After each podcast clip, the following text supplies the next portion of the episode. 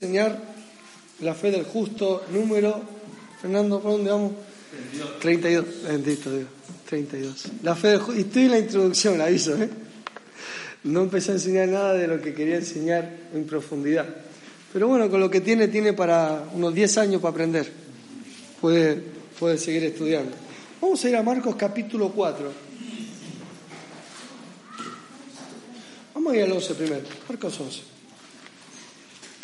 Tengo una batalla interna, no sé si enseñarle la confesión o enseñarle, sembrar la palabra en el corazón, eh, pero vamos a comenzar en Marcos 11. Marcos capítulo 11, versículo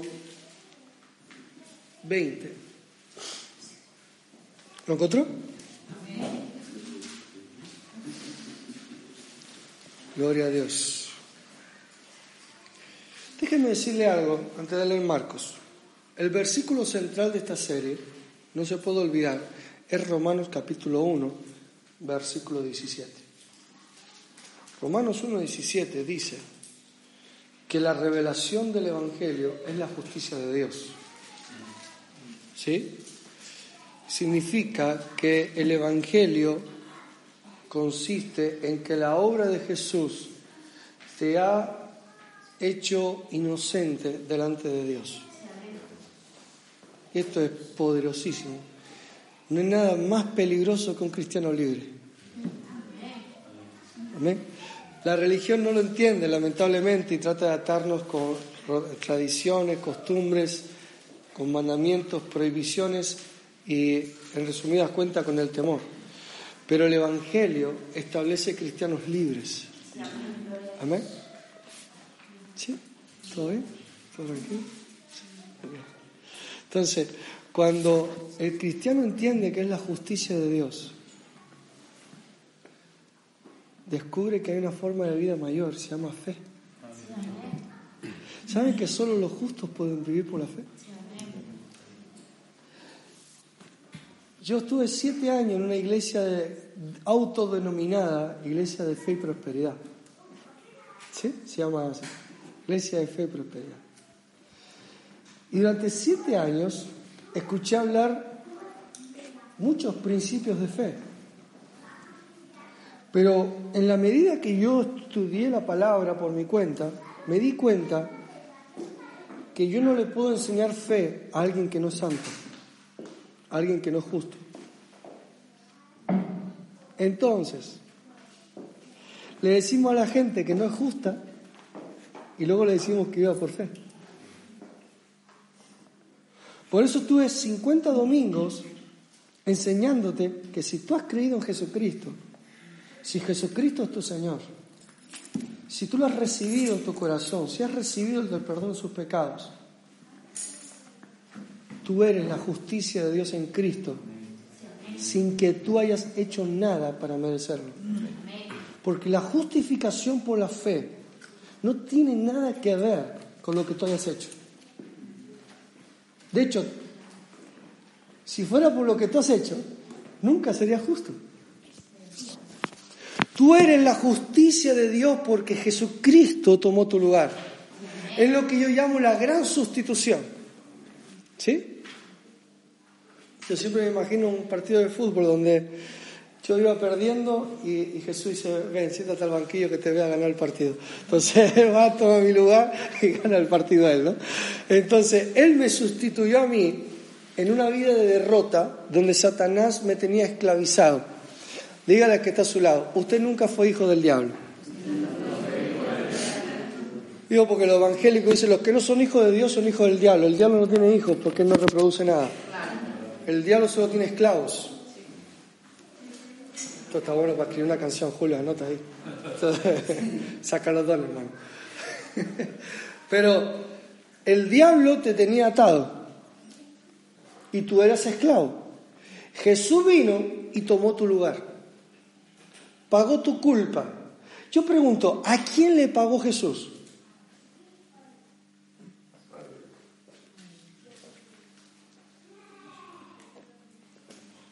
Porque muchos predicadores para enseñar el concepto de redención han enseñado que Jesús le pagó al diablo. Jesús nunca le debió nada al diablo. De hecho, tú nunca le debiste nada al diablo.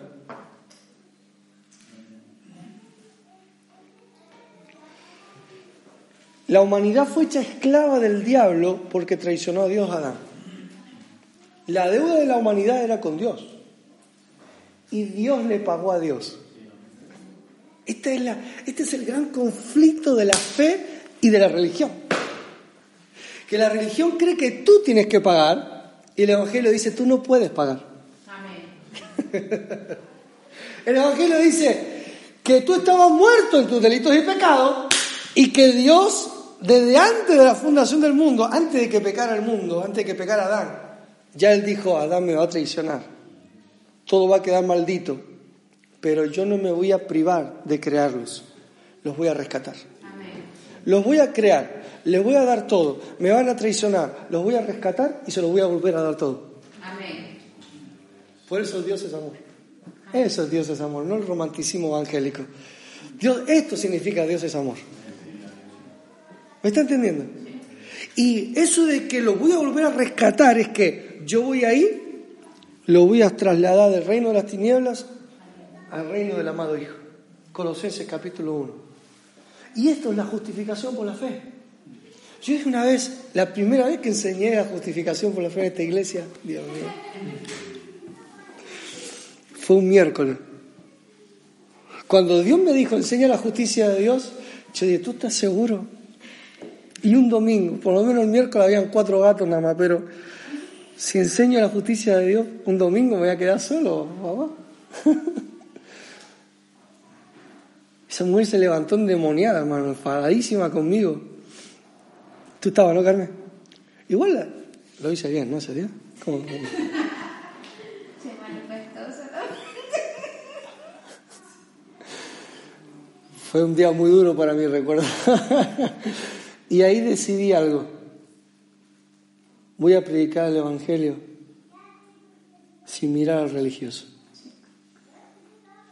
Porque perdí una hora de mi vida tratando de convencer a una religiosa de que era la justicia de Dios. Y dije, nunca más. A partir de ahora yo enseño y empiezo enseñando a todos. Pero hay un momento en el que yo ya no le enseño a todos, le enseño al que cree. Y ahí es donde empiezo a enseñar fe. Yo ahora estoy predicando a todos. Uno dice, el pastor está dando vuelta. No, no, el pastor está introduciendo el mensaje. Hasta que usted se decide. Cuando usted se decide a creer, ahí empezó a predicar. Son secretos del ministerio, La fe solo es el sistema de vida de los justos. Solo un justo puede vivir por la fe. ¿Por qué muchos cristianos saben vivir por la fe? porque no creen que son justos. Y aunque lo son, Pablo dice, viven como meros hombres. Siendo seres espirituales, viven como si no lo fueran. Estando vivos, viven como si estuvieran muertos. Entonces un muerto no puede vivir por la fe. Porque cuando yo leo Marcos 11, 23, que dice, cualquiera que dijere a este monte, quítate y échate en el mar, y no dudare en su corazón, sino creyere que será hecho lo que dice, lo que diga le será hecho, esto es una locura para el que no cree que es la justicia de Dios en Cristo. Para el que está pensando si Dios le ama o no le ama. Para el que está pensando y divagando en su mente si Dios lo ha aceptado o no lo ha aceptado. Para el que está pensando si está en el lugar correcto o no. Los que van viviendo dando vuelta, vuelta y vuelta en la vida, nunca van a entender la fe. Nunca. Y están los que nunca creen que pueden vivir por la fe y luego los que usan la fe como un sistema metafísico.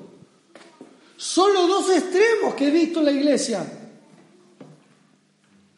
Los que creen que, que, tienen que orar por ellos, que ellos no tienen acceso a Dios, que ellos, Dios está enfadado con ellos, están siempre como gusanos arrastrando por el suelo. Y luego están los que piensan que la fe es, punto número uno, meditar en la palabra de Dios. Punto número dos, llamar las cosas que no son como si fueran. Punto número tres, imaginarme que está sucediendo lo que estoy hablando. Punto número cuatro, cuidar las palabras de mi boca. Punto número 5, andar en amor con los demás para no estorbar mi fe. Punto. No sé de memoria, hermano, esto es metafísica. Hola. Para mí es normal hablar fe. Me sale solo. ¿Por qué? Porque la fe siempre camina hablando lo mismo que Dios habla a su corazón. La fe no inventa, la fe no es para los fantasmas. La fe es para los hijos de Dios. Usted es un hijo de Dios. Usted califica para vivir por la fe. ¿Cuál es tu calificación? La sangre preciosa de Cristo. Punto. Nada más. Tus días buenos, tus días buenos donde, donde eres el crack y lo haces todo bien, no te califican para vivir la gloria de Dios. Tus días malos, donde caminas en estupidez, lo que la religión llama caminar en pecado, yo lo llamo días estúpidos, no te descalifican, no te descalifican para recibir de Dios. Pastor, ¿está diciendo que da igual de qué manera puedo vivir? No. Estoy diciendo que tú tienes una seguridad mayor que cómo te levantaste hoy. Da igual que llueva o haga sol. Da igual que hoy andaste bien o te equivocaste. Nunca se trató de ti. Da igual cuánto te use Dios en el ministerio. Dios no me escucha por ser pastor. Dios me escucha por ser hijo.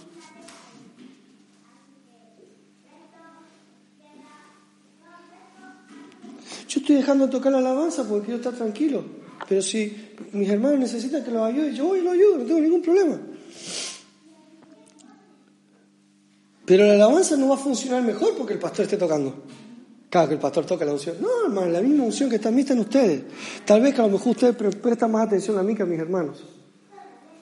Ay, ay, ay, ay, ay. Da igual quien dirige.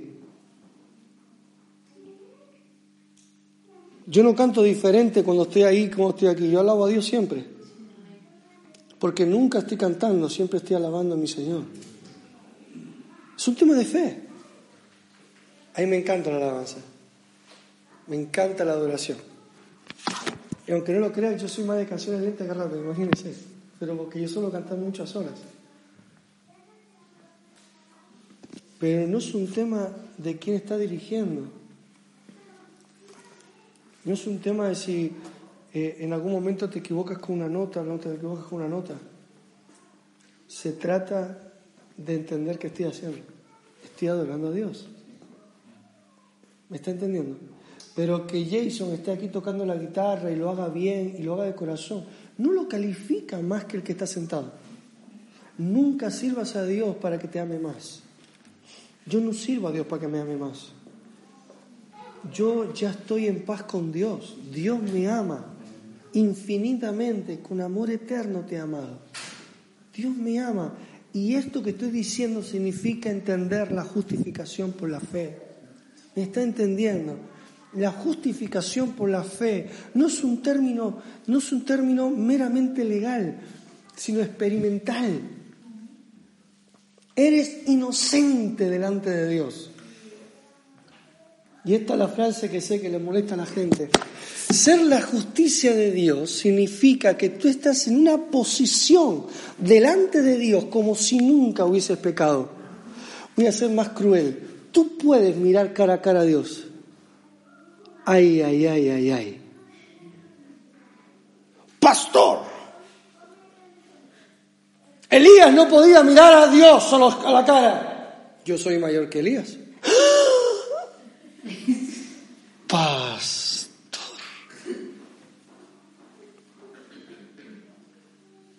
David era el ungido de Jehová. Yo soy mejor que David. Vaya cogiendo aire si no le va a dar un soponcio hoy. Moisés, no hay nadie mayor que Moisés, perdona, mayor que el siervo es el hijo.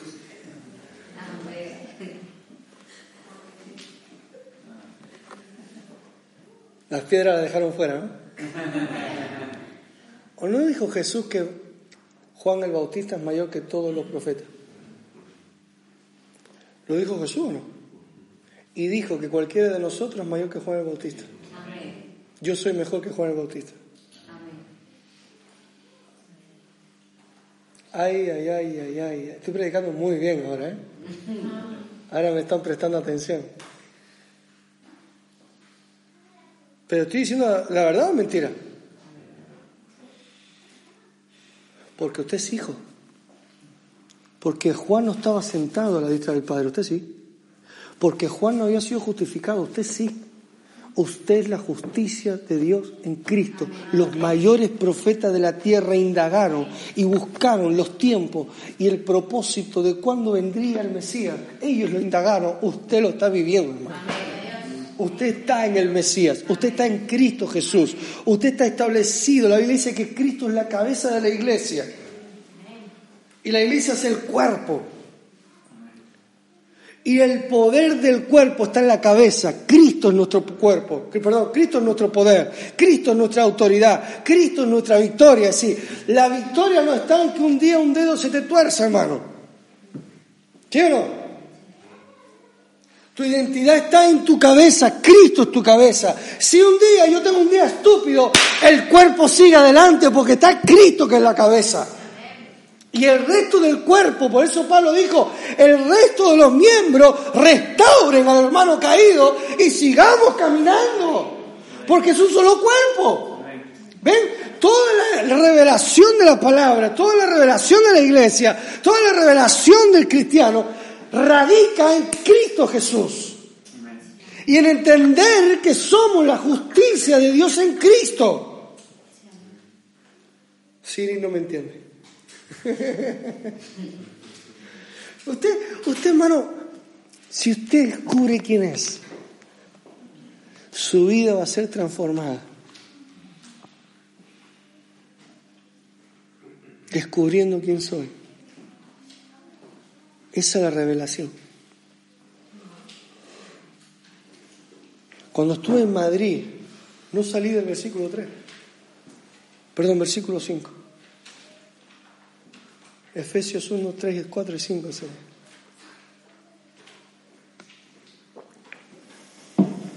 No me dado tiempo para más. Pero hay tanta revelación de quiénes somos en Cristo que cuando lo descubrimos,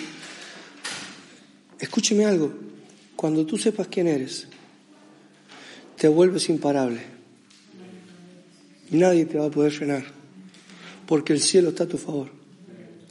Pero ¿qué pasa? El diablo ha escondido estas verdades por medio de la religión. Sí, no me he equivocado. El diablo se mueve como pez en el agua en el ámbito de la religión, porque te mantiene atado al miedo, al temor, a las dudas, a la incredulidad, a la inseguridad. Pero cuando se te revela el Evangelio, como se te revela Cristo y se te revela quién eres tú en Cristo, entonces puedes vivir por la fe. Porque sabes que lo que tú digas será hecho. Porque tú sabes que si crees la palabra en tu corazón, va a salir por tu boca. Y cuando el Hijo de Dios habla, el cielo habla. Todo lo que atares en la tierra será atado en los cielos. Todo lo que desatares en la tierra será desatado en los cielos. Esto lo cantan los cristianos. Se, levantó un movimiento de guerra espiritual y los cristianos somos expertos en levantar movimientos.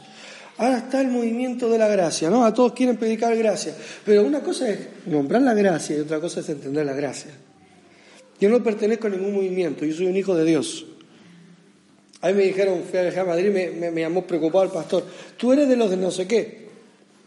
No sé quiénes son esos. yo soy un hijo de Dios, yo predico el Evangelio. No tengo otro mensaje. ¿Te gusta o no te gusta? Podemos cancelar el vuelo si quieres.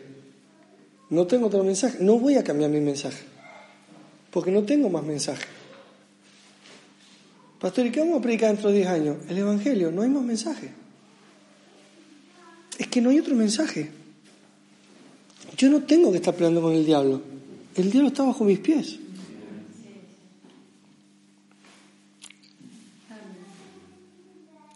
¿A quién oprime el diablo? Al ignorante.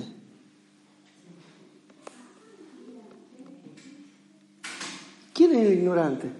El que no conoce quién es el Cristo.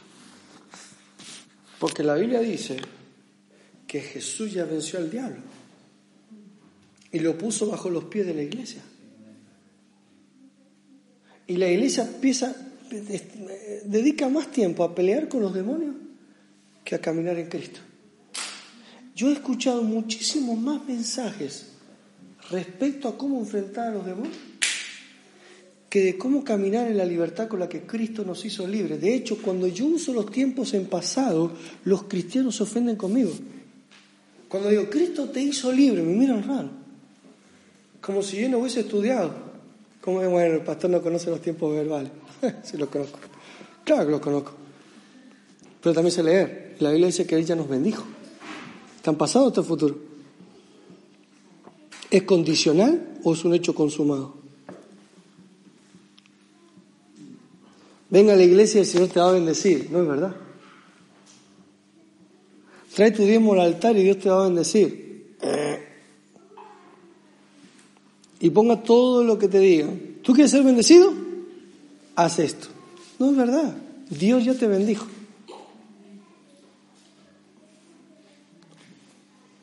Andar un guaso por ahí. Dios ya te bendijo. Y esta es la revelación de la justicia, hermano. Yo, yo quiero enseñar fe, pero déjeme, déjeme entrar en la fe, no me, deje aquí la justicia.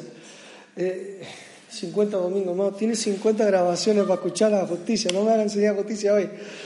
Escuche la justificación, por la... estuve 50 domingos sin la justicia de Dios. ¿De verdad me vas a enseñar la justicia de Dios otra vez? Usted es inocente. No tengo tiempo, así que escuche los 50 domingos. Le voy a decir algo. Usted nunca ha pecado.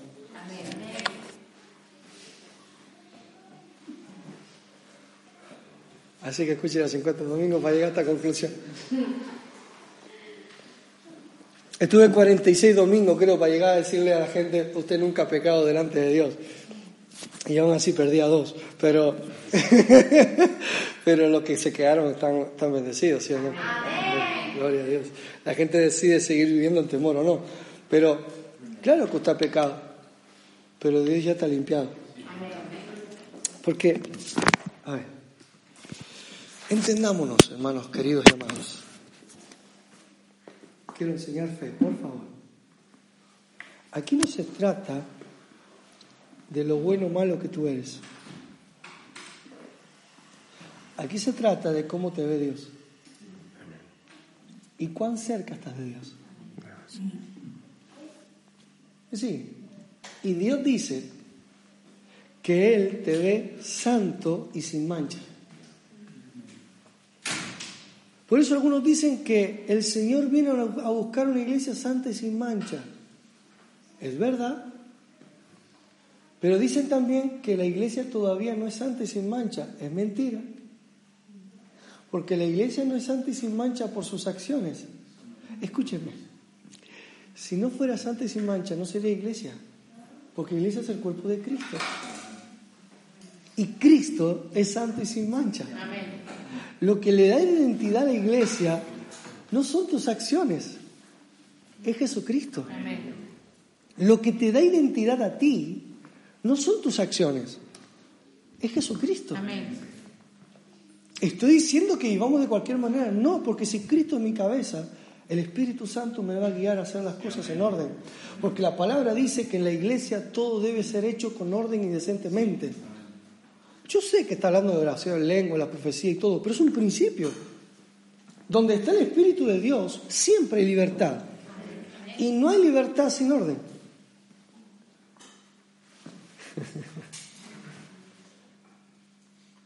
pero el orden de Dios, no de la religión.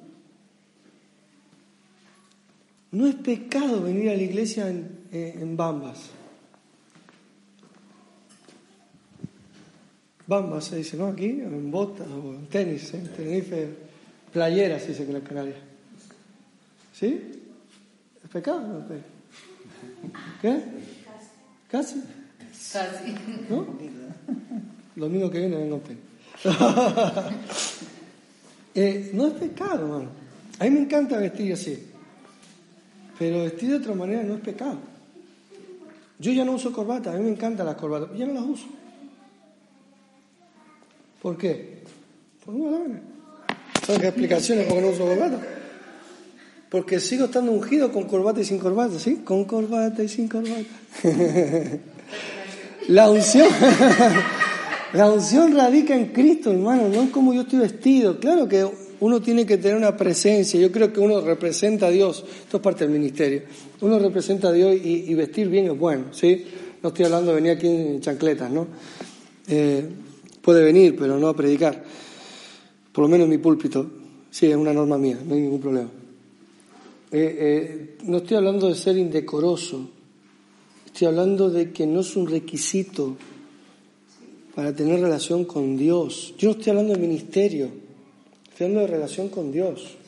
Ministerio es otra historia. ¿Sí? Que quiera estar en ministerio, hablamos sola, eso es otro tema. Porque el que quiera dedicarse al ministerio, me parece muy bien, diría Pablo, pero tiene que ser marido de una sola mujer. Ahí arrancamos. Irreprensible. No avaro, no pendenciero, no codicioso de ganancias deshonestas, amable, hospedador. Bueno, eso es un tema ya para el ministerio. Es decir, hay requisitos para el ministerio, ¿eh? Cuidado. Pero para relacionarte con Dios como hijo, estás siempre desnudo. Tú estás vestido por la gracia de Dios. Y Dios te ama, y Dios te acepta, y Dios cree en ti. Y Él te ve limpio. Dile al que está a su lado, tú nunca has pecado. Así te ve Dios. Ah, ah dígalo como que lo cree. Dígale, dígale, tú nunca has pecado. Un poquito más de fe. Oye, nunca pecado.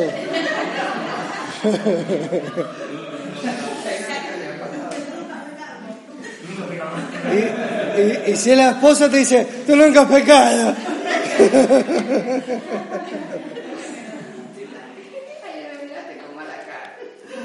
Yo no entendía, no entendía Apocalipsis hasta que me casé, cuando dice fuego salía de sus ojos.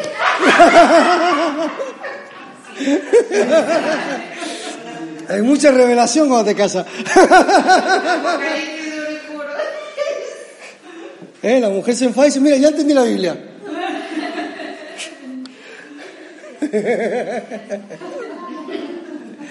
es broma.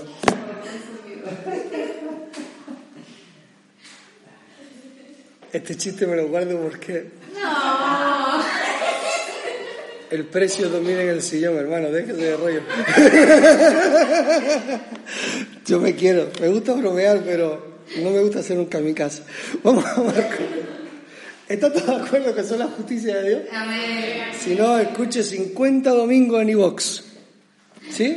Sí. ¿Lo escucha ahí? Yo veo que sigue gente escuchándolo. ¿eh? En iVox me van diciendo, la gente está escuchando la justicia de Dios. Gloria a Dios.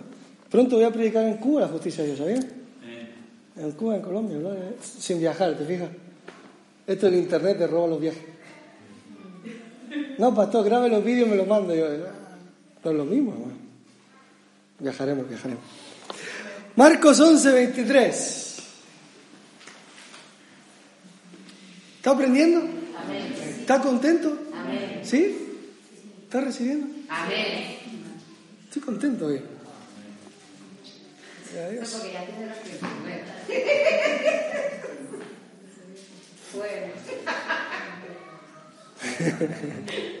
no digas. Marcos 11:20, empecemos del 20. Pasando por la mañana, vieron que la higuera se había secado desde las raíces. Entonces Pedro, acordándose, le dijo, Maestro, mira, la higuera que maldijiste se ha secado. Respondiendo Jesús les dijo, tened fe en Dios. Déjeme enseñarle algo. Dios no esconde nada a sus hijos. Huya, huya del misticismo de la iglesia. A mí me pone nervioso la gente mística. Me pone los nervios. Y cuando usan palabras raras más. perdónenme. Yo acabo de conocer a Santiago, Santiago. Estoy seguro que si no lee, no le dice que soy el pastor, no se entera que soy el pastor. ¿Por qué? Porque parece que el pastor tiene que tener una pose y un vocabulario escatológico, apostólico, romano o, rumano, no sé. Eso es una estupidez.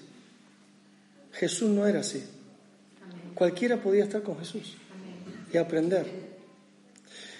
¿Por qué dice esto, pastor? Porque Jesús se podía haber quedado en el versículo 22, dijo, tened fe. Y se hubiese ido a tomar un café. A lo mejor yo lo hubiese hecho.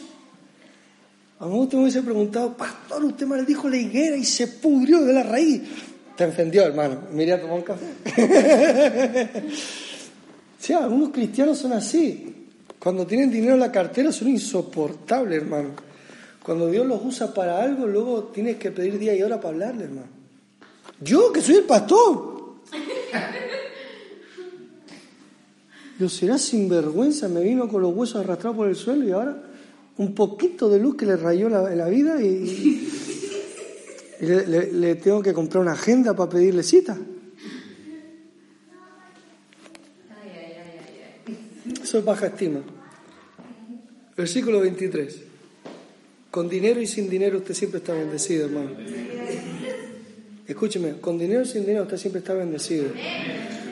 Cuando le pase algo malo en su vida, usted sigue estando bendecido. Las circunstancias van a cambiar.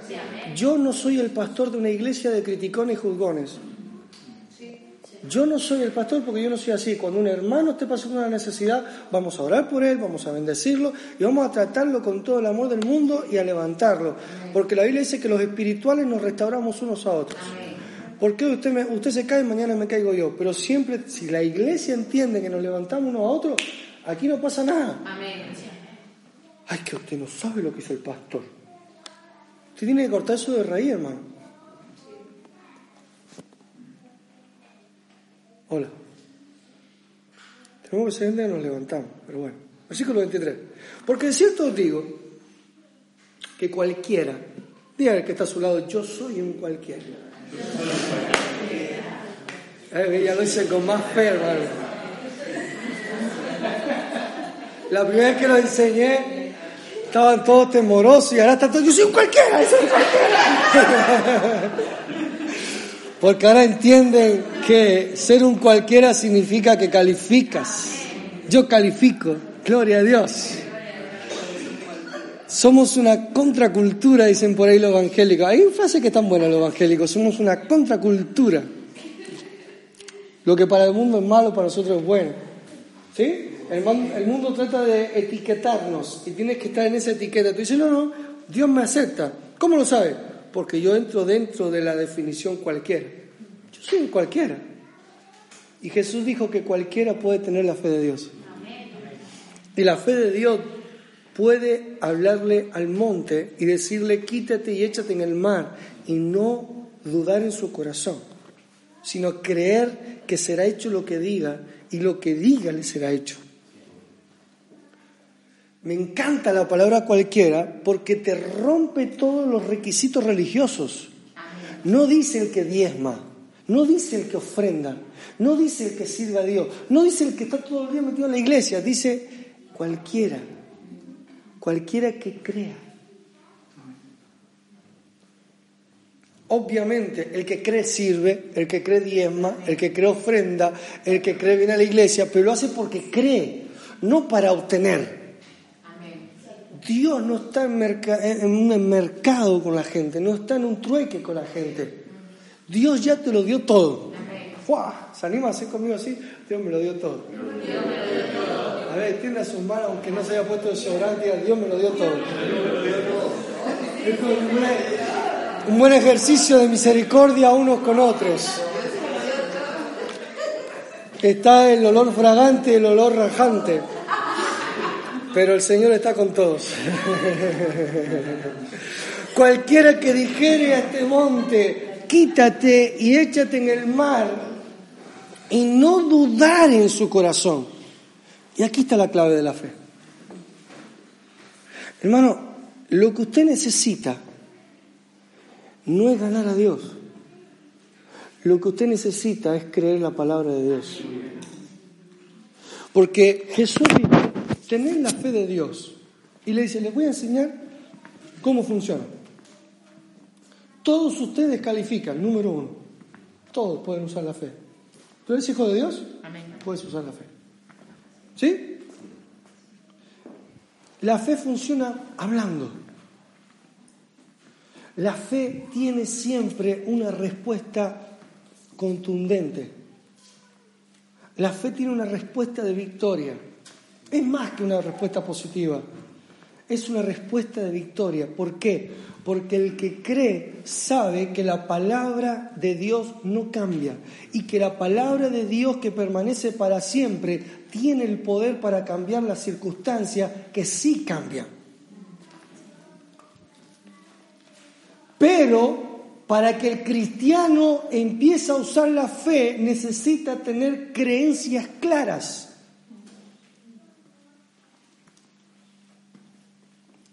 El creyente no puede tener creencias abstractas. Dios me quiere sano o no. Lo tienes que definir tu corazón. ¿Crees en sanidad o no? No solo tú lo puedes definir. Pero yo estuve, ¿cuántos meses estuve enseñando en el 2018 fe? Unos cuatro meses. Solo venían cuatro personas. Y las creencias vienen por oír. Yo estuve cuatro meses aproximadamente enseñando sanidad, cada viernes. Y venían cuatro. Y Dios hablaba en mi corazón y me decía, tú enseña la palabra, porque la palabra tiene que ser sembrada en los corazones. Pero solo el que recibe la palabra es el que establece su corazón en la palabra. Y la fe funciona cuando habla el que tiene el corazón establecido en la palabra. Porque no hay diferentes niveles de fe. Solo hay una fe, la fe de Dios. No es mi, esto es mi fe. No, la fe de Dios, déjate de rollos. Conforme a la medida, la, no una, la medida de fe que Dios repartió a cada uno. Dios nos dio la medida de fe, solo hay una medida de fe. A todos los que hemos creído en Él. ¿Qué hace la diferencia? Que cuando la palabra de Dios está establecida en el corazón, la fe sale. Porque la fe está dentro de ti. Señor, dame más fe. Eh, no es una oración correcta. Dios no te va a dar más fe. ¿Qué va a decir? Venga a la iglesia a escuchar a tu pastor. ¿Qué va a decir? Ve a la palabra y medita en la palabra. Escudriñe las escrituras.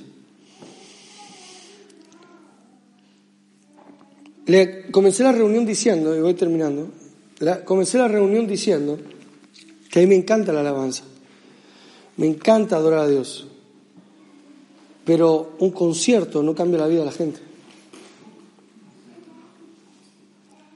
Cada vez que viajo me sucede lo mismo. Voy a un lugar y tienen un montón de actividades y me dan media hora para enseñar. Estoy por decir que no me inviten. ¿Por qué? Porque media hora a mí no me da. ¿Pero por qué no me da? Porque yo entendí que lo que los cristianos necesitan es que la palabra de Cristo sea sembrada en los corazones. No necesitan cantar. No necesitan tantas actividades. No digo que estén mal, pero cuando viene alguien a enseñar la palabra, tú tienes que romper todo tu programa. Porque Dios trajo a alguien para enseñar la palabra. Y, hablo cuando yo viajo, pero cuando, cuando el pastor de la iglesia va a enseñar, tiene que ser el que más tiempo tenga, hermano. ¿Por qué? Porque lo que usted necesita no es saberse la última canción de Hilson. Lo que usted necesita es saber que por la llaga de Jesús usted fue curado. Lo que usted necesita es escuchar que es la justicia de Dios en Cristo. Lo que usted necesita es saber que Dios se ha reconciliado con usted. Lo que usted necesita es aprender la palabra y que la palabra sea sembrada en sus corazones. Porque un cristiano con la palabra sembrada en el corazón es imparable. Porque ya tiene la fe. Necesita la palabra. Por eso en este último tiempo el Señor está volviendo a levantar los púlpitos. Está volviendo a levantar el honor a escuchar la palabra. Los jóvenes están cansados de que los entretengan. Los jóvenes quieren aprender. Los jóvenes quieren recibir. Porque están cansados de que los traten como tontos. Perdónenme. Yo siempre dije que era el peor líder de jóvenes de la historia. Pero en verdad no, lo, decía con, ironía. Porque ser líder de jóvenes en el mundo cristiano es entretener a los jóvenes. Y yo lo siento, soy malísimo para entretener. Porque lo que tú vas a necesitar cuando te venga un cáncer es la palabra de fe en tu corazón. Lo que tú vas a necesitar cuando te venga un doctor y te diga que tu hijo y tu mujer se mueren en el quirófano, cantar a Gilson no te va a ayudar.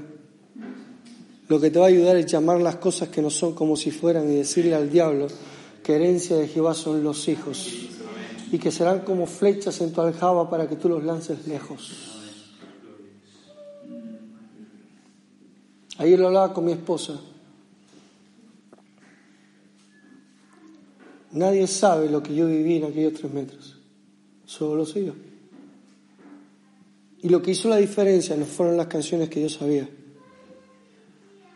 fue saber quién era mi Dios y quién era yo en Cristo. ¿Y qué decía la palabra sobre mi familia? Dios no me quitará nada. Nada malo viene de Dios. Y la gente se sigue ofendiendo conmigo cuando digo, nada malo viene de Dios. Yo no tengo la culpa si usted ha aceptado cosas negativas en su vida como que venían de Dios, pero sí tengo la culpa si no te digo que no son de Dios, para que dejes de aceptarlas y las enfrentes en el nombre de Jesús. Porque cuando a mí me vinieron con el informe, yo no lo acepté. Yo no me puse a lamentable, a lamentarme.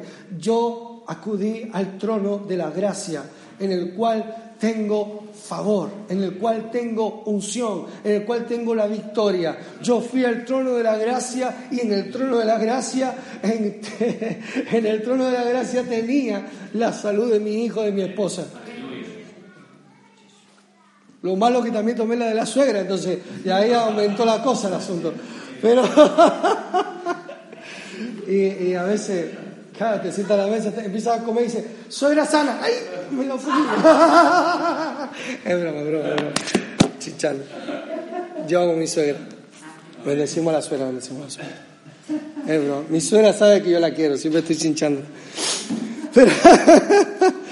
Solo digo que la suegra apareció después de Génesis 3, ¿eh? También lo digo, ahí lo dejo. Cristo nos redimió, cariño, Cristo nos redimió, acéptalo. Cristo nos redimió. Me cae. Gracias. Lo estoy viendo el sillón de cabeza ahí. Señor Hermano, lo que usted necesita es dejar que la palabra se siembre en su corazón. Porque la fe ya la tienes. Ya tienes la fe. Pastor, pero yo llevo dos días a la iglesia, como si lleva una hora. Si tú recibes a Jesús, ya tienes la fe que ha vencido al mundo. Lo que necesitas es la palabra en el corazón. Necesitas escuchar la palabra. Y por eso es tan importante venir a la iglesia. Por eso la estructura de trabajo de nuestra iglesia es tan importante. Donde tenemos la escuela de enseñanza, donde tenemos los grupos familiares, donde tenemos la iglesia, la reunión de los domingos. Es muy importante porque nuestra iglesia está enfocada en sembrar la palabra en el corazón. Sembrar la palabra en el corazón. Sembrar la palabra en el corazón. ¿Por qué? Porque yo le estoy equipando a usted para enfrentar los desafíos de la vida. ¿Por qué los cristianos usan al pastor como si fuera un brujo? Pastor, ore por mí. ¿No puede orar tú? Pastor, voy a viajar, bendígame. ¿Qué, hago? ¿Me pongo cojo una rama con agua? ¿Me pongo a... Es que no sé lo que me están pidiendo, no entiendo ese idioma. Yo siempre le digo, todo te va a ir bien. Y se van contentos porque le digo, todo se va a ir bien. Y lo único que hice fue decirle la palabra. Digo, no les voy a decir que no he orado por ellos para que no se ofendan, pero yo le escribo por WhatsApp, todo te va a ir bien. Y yo me imagino a ellos pensando que estoy ayunando y orando. Y Dios me ha dicho que les va a ir bien. Y a lo mejor tienen un partido de fútbol. Todo te va a ir bien. Una gran revelación. Es que te tiene que ir bien. Además, yo viajé a Madrid y cuando voy al aeropuerto, estoy desayunando, veo las noticias. ¿Cómo se llama eso? Coronavirus. Coronavirus. Y yo, ¿eso que me pongo a mirarlo? Todos los chinos. Y cuando voy a buscar mi maleta, tengo que atravesar 80 chinos ahí. No puede ser, no, no puede ser. Dios no me trajo hasta, que, hasta aquí para volver atrás. y tenía que pasar por en medio, hermano.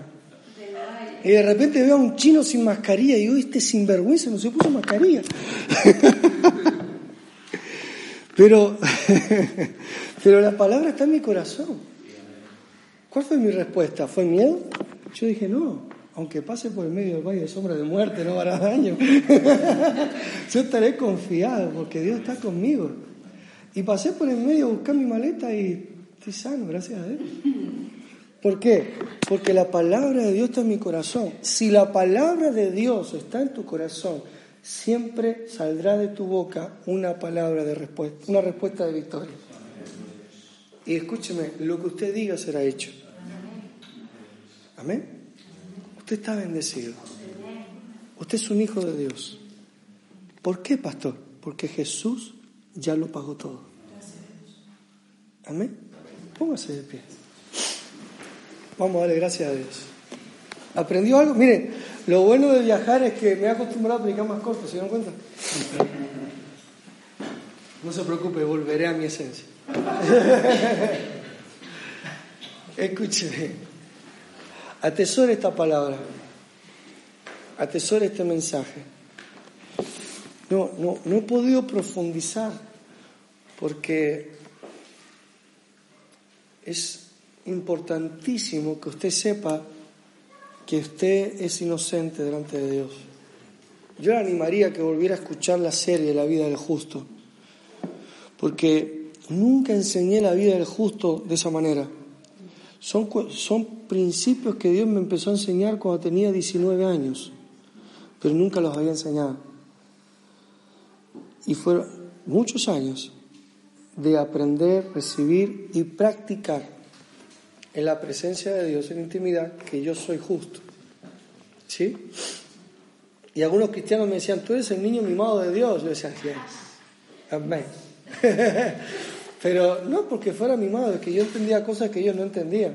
Lo que ellos estaban tratando de alcanzar, yo ya los estaba disfrutando porque sabía que ya lo tenía en Cristo.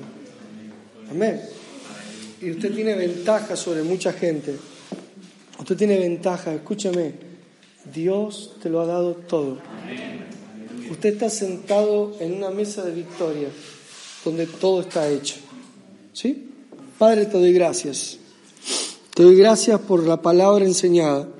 Te doy gracias por los principios que tú has lanzado al corazón de cada uno de mis hermanos.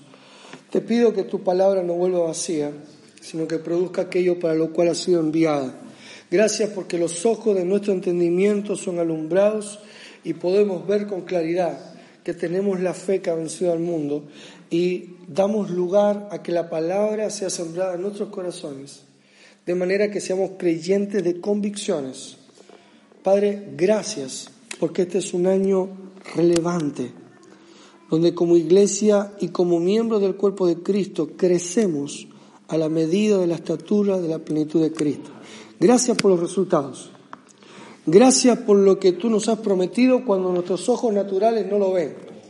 Gracias. Celebramos el crecimiento de la iglesia Celebramos el crecimiento en número de personas que nacen de nuevo. Celebramos creyentes que se agregan a tu iglesia, nuevo comienzo, porque están cansados de escuchar la religión y quieren recibir el Evangelio de la gracia en Cristo Jesús. Padre, gracias. Gracias por las sanidades, por los milagros, por los prodigios. Gracias Dios, en el nombre de Jesús. Amén. Gloria a Dios. Bueno, puedes sentar.